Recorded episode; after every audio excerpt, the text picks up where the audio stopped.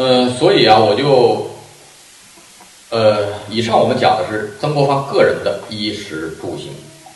除此之外呢，曾国藩还拖家带口，家里人也需要花钱，日常生活也需要大量的支出。这样，我把曾国藩的这个全年的支出，这一年的支出加到一起，结果是多少钱呢？结果是。六百零八两白银。就刚才我讲了，曾国藩一年的收入是一百二十九两，是吧？他需要支出是六百零八两。这意味着什么呢？就意味着这个在中国传统时代，起码是清朝，做京官是一个赔钱的买卖。我们今天都讲的，过去做官做官发财嘛，是吧？千里做官只为财。那做官怎么还能赔钱呢？哎，过去的清代的财政制度就导致了你做京官是要赔钱的。那当然，做地方官是很有钱的，这个呢，我们一会儿还要讲到。你做京官，像曾国藩这样的京官，一年的赤字是四百多两。合成人民币呢，大概是九万多块钱，将近十万块钱，就是给国家、给朝廷服务一年要赔上将近十万块钱。那这个一般家庭是负担不了，对吧？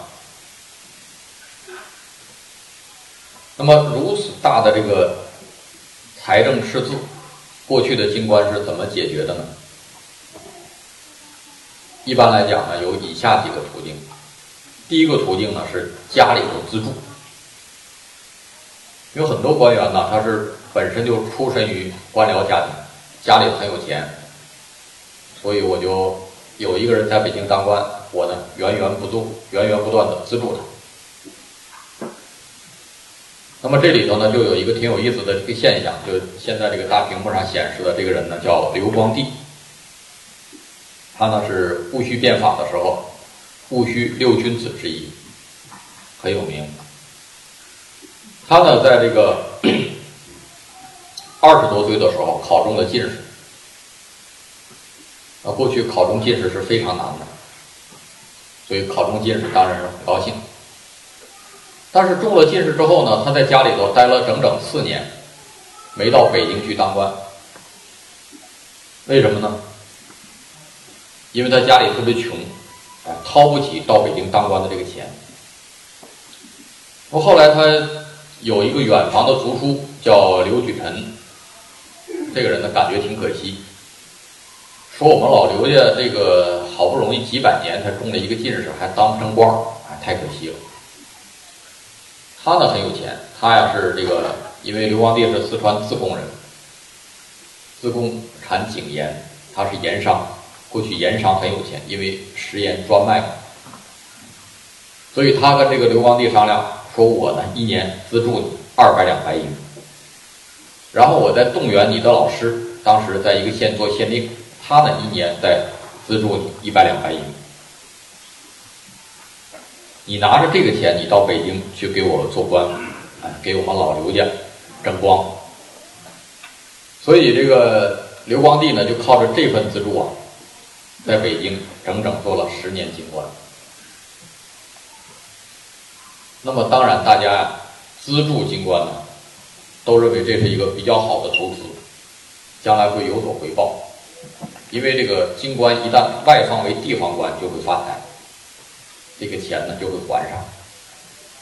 但是很不幸，这个刘光第在北京做了十年京官，到第十年头上，时来运转，飞黄腾达，遇上了戊戌变法。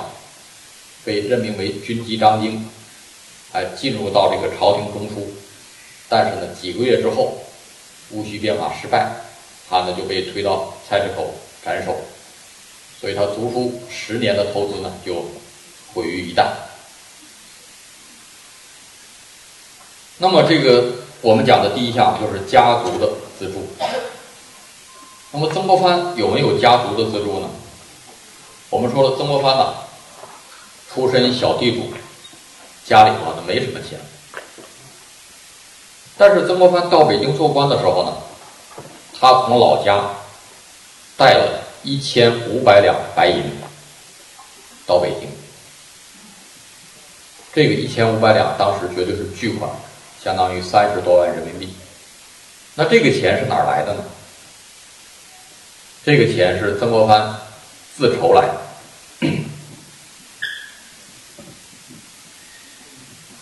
呃，曾国藩这个钱是怎么自筹呢？说起来啊，也挺可怜。就是曾国藩那个时代，大家都知道做京官是赔钱的买卖。到北京做官呢，你需要带一笔这个基础投资。那曾国藩家又没钱，所以曾国藩就想了一个办法。他中了进士之后呢，请假回家，在老家呀，湖南呢。待了将近一年，那这一年的大部分时间，他都用来筹资。他筹资的最主要的方式呢，是他找了一个借口，说我呢，我们老曾家好几百年没出一个进士，我呢是第一个进士，我光宗耀祖是吧？咱们老曾家非常光荣，所以我想重修湖南曾氏的这个族谱，把我们这个家谱重新修一下。那么修家谱呢，他就需要拜访湖南各地姓曾的人家，他就以这个为借口，周游了湖南各各县。说这一年，曾国藩在湖南呢奔波了十个月，几乎跑遍了湖南各县。呃，这个呢是我。画的另一张地图就是湖南，这个曾国藩呢在湖南多次奔波的这个呃线路图。曾国藩呢一共外出跑了四次，那么他跑的这个路程呢，我一段一段给他相加呢，跑了一千五百公里，就是三千里左右。然后他的这个。拜访的人家呢，达到了两千家。当然，这个两千家呢，不是都是姓曾的人家。曾国藩拜访的对象，除了姓曾的人家，还有各地的官员。那么，他拜访这些人的目的呢，是什么呢？当然，他的借口是修族谱，他实际的目的呢，是想筹一些钱。所以呢，实际上就是他到了某一处，他就说我呢。这个来拜访你，我刚刚中了进士。那么对方呢，当然按照当时的习俗，要给他一笔贺仪，或者叫贺礼。那么这笔贺礼呢，可能有的人多一点，有的人少一点。多的呢给十两八两，少的呢就给几百个铜钱。但是曾国藩不嫌少，积少成多。所以他拜访的对象，第一个是曾氏族人。第二个是各地的官员，各地的官员给的会多一点。第三个呢，就是湘乡县在外县做买卖的这些小店主，就是你在外面开一个呃文具店，开一个绸缎店，啊，开一个什么这个小小的这个水果摊儿，我都要去拜访。那虽然我跟你没什么关系，但是呢，毕竟是咱们。一个县的人，你见了我呢，你不好意思，你多少也要给我一点钱，就最少要给我，给我八百个铜钱。所以我们看 这一章呢，就是曾国藩呢，他这个拜客呀，每天拜客完了，他主笔都有记载。这一章就是他记载他拜访这个乡乡老乡在外地开的店铺，这个收入，我不知道大家能不能看清楚。你像。这个一二三左起第三行就记载他拜访一个纸行，就是卖纸的这样一个店铺，收入是呃八百文，人家给他八百个铜钱，他呢很高兴的收下来，然后呢记上。当然，曾国藩拜的呢，呃，最开始拜访的呢还是他的这个呃同族的人。或者他自己的这个亲戚朋友，所以这个呢是他这个拜客的账簿的第一页的记载，记载的是他拜访的是欧阳家的人，欧阳家是他的这个岳父，他拜访岳父呢，岳父很高兴，在这个欧阳宗祠呢摆了好多桌，啊，请客，然后呢，呃，给了他很多钱，你看他这写着这个拜访欧阳家的人，然后。入钱入教钱四百六十四文，就是这个给他的钱呢，分各种名目。教钱就是给你做教子的钱。然后呢，在欧阳宗祠又入教钱四百文，然后下面送什么什么钱多少文，送银多少多少两。所以他岳父呢，送给他十二贯八百文。大约相当于当时这个八两白银，所以我就把这个曾国藩这个账本当中他的这个所有的收入呢，一笔一笔的给他相加，结果呢是他通过拜客的这种方式，一共收到了大约一千五百两白银。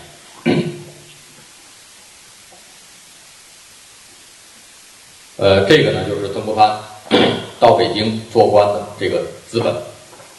这是当时啊，京官弥补每年赤字的第一项主要的渠道，就是从家里头带一笔钱，或者是家族的资助。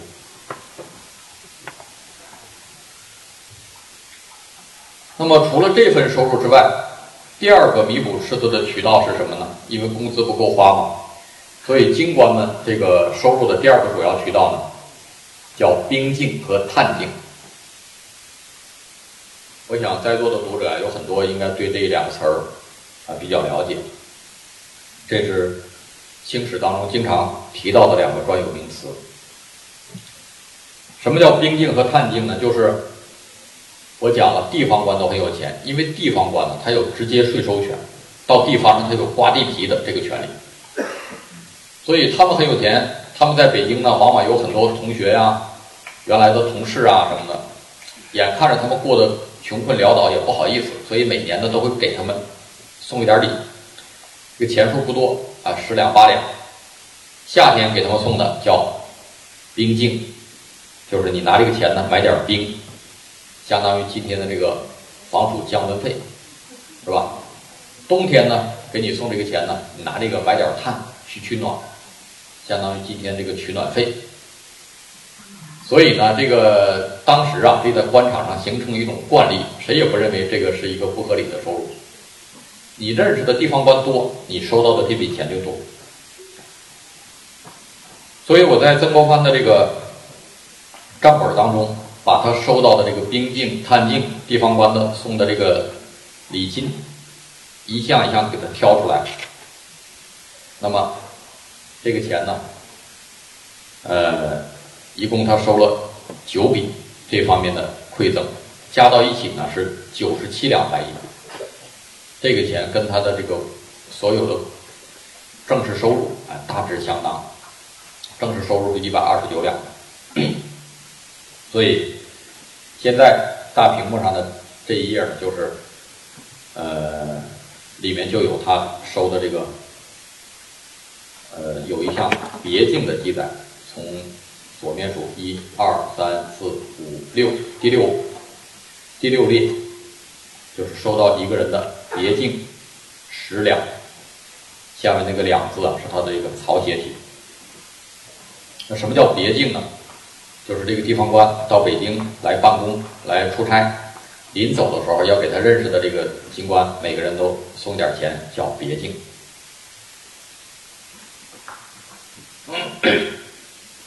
所以这是第二项，兵境和探境，它弥补赤字的另一个渠道。那么第三个渠道是什么呢？第三个渠道很简单，大家都能想得到，是什么呢？借钱，是吧？实在没办法就借钱呗。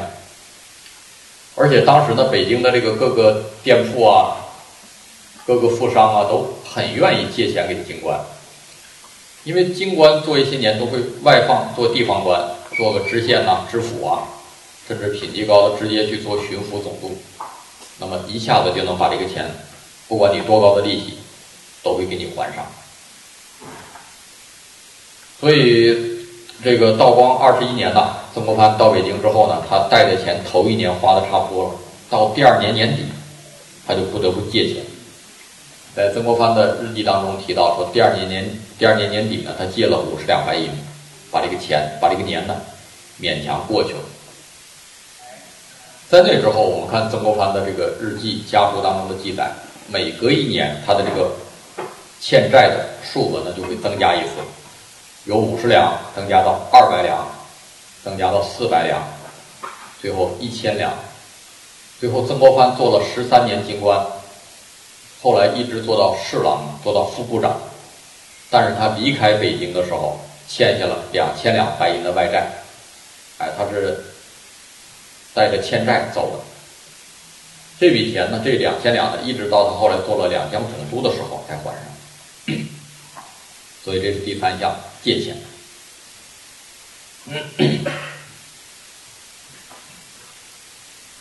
那么还有一项。也是对很多京官来讲最主要的一项，就是灰色收入。因为京官虽然是收入很低、工资很低，但是呢，他们毕竟是在各部工作嘛，身居中央各部，可能会影响到朝廷的政策制定，起码呢，会给各地的这个地方官到北京办事儿呢提供一些便利，替他们打探一些消息，替他们通通门路。所以呢，要搞点灰色收入啊，是非常容易的。但是我们在曾国藩的账目当中呢，找不到任何一笔灰色收入的记载。这个呢，倒不是说曾国藩没有机会这个收灰色收入，而是因为曾国藩和大部分京官不一样。什么地方不一样呢？就是曾国藩到了北京之后不久啊，立了一个志向，叫学做圣人。哎，因为曾国藩是个理学名臣，是吧？后来大家说他是中国历史上最后一个圣人，是一个千古完人。这个呢，就是从他到北京做官之后不久，学做圣人开始。在三十岁之前呢，曾国藩也是一个各方面都很普通的人，在这个道德上啊、性格上啊，有很多我们普通人常见的毛病。他呢，修养也不太好，经常跟别人发生冲突，经常和别人打架。这个在日记当中呢都有记载。而且曾国藩最大的毛病呢是坐不住。呃，很有意思啊，我原来看曾国藩的资料，一直认为曾国藩呢是一个土象星座的人。我今天在座的读者当中有很多年轻朋友，可能很多人对星座比较感兴趣。那么，我认为曾国藩可能是个金牛座或者是什么座，一个比较踏实、呃比较内向的一个人。但是我查了一下曾国藩的生日，一算，曾国藩居然是射手座的人。那么射手座的人都比较活泼好动，是吧？事实上呢，曾国藩在青年时代啊，在三十岁之前呢，还真是这样。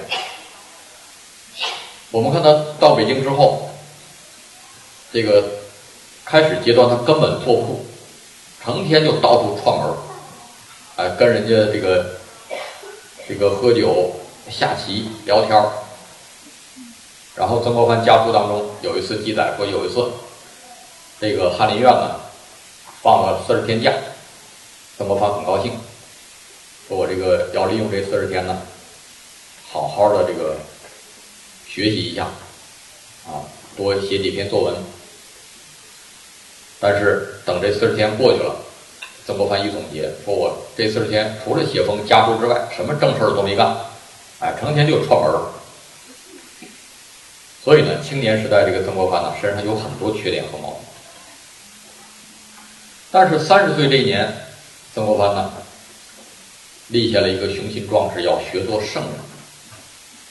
因为过去这个传统儒学呀，有一个基本的思维理路，就是每个人都有圣人的资质，你只要投入大量的努力去进行自我磨砺的话，就有可能把自己修炼成一个完人，修炼成一个圣人。所以曾国藩发誓说：“我不为圣贤，便为禽兽。”啊，我没有中间道路可选。那么曾国藩是怎么学做圣人的呢？其实他的办法很简单，就是通过写日记的方式。这个大屏幕上显示的呢，就是曾国藩发誓学做圣人不久写的一篇日记。我们看他用的是这个小楷，字迹非常漂亮。你为什么要用小楷呢？显示出一种严谨的、虔诚的态度。他用这个日记呀，把自己每天的这个行为呢都记录下来，然后把其中不符合圣人标准的甄别出来，痛自反省。所以曾国藩日记呢很有意思，它有点像我们今天好多人写的微博。为什么这么说呢？因为它第一，这个字数都不长，写的很精炼，大概一二百字左右，跟今天微博字数差不多。而且更关键的，是曾国藩的日记上呢有跟帖。哎，我们今天就像我们今天这个微博下头有评论一样。我们看这个，这是曾国藩的一篇日记。下头这个大一点的这个字体呢，是曾国藩自己写的这个楷书日记。上面那个片头上比较小的字体呢，是曾国藩的一个朋友叫郭人，他的批语。他读了曾国藩的日记之后，批示说：“我觉得，哎，你今天这一点做得很好，但是那一点还需要努力。”所以呢，这就是像今天这个看完这个。微博之后来一篇跟帖一样。那曾国藩为什么他的日记上会有朋友的批语呢？这就是曾国藩修身呐一个很有意思的特点，就是曾国藩修身呢，他讲究叫师友加持，就是他会把自己的这个日记呢公开给朋友、给老师们看，每半个月给他们抄一份，让每个人都传阅一次，然后大家呢在上头。给我加点批语，提示我应该怎么怎么样。那曾国藩为什么要这样做呢？因为他意识到，就是一个人的自制力啊，不管是多么强大，它都是有限的。你要光靠自己监督自己，你想改变自己是不可能。你只有把自己这个自我完善的计划公开到老师和朋友目光之下，让大家共同来监督，你才不好意思偷懒。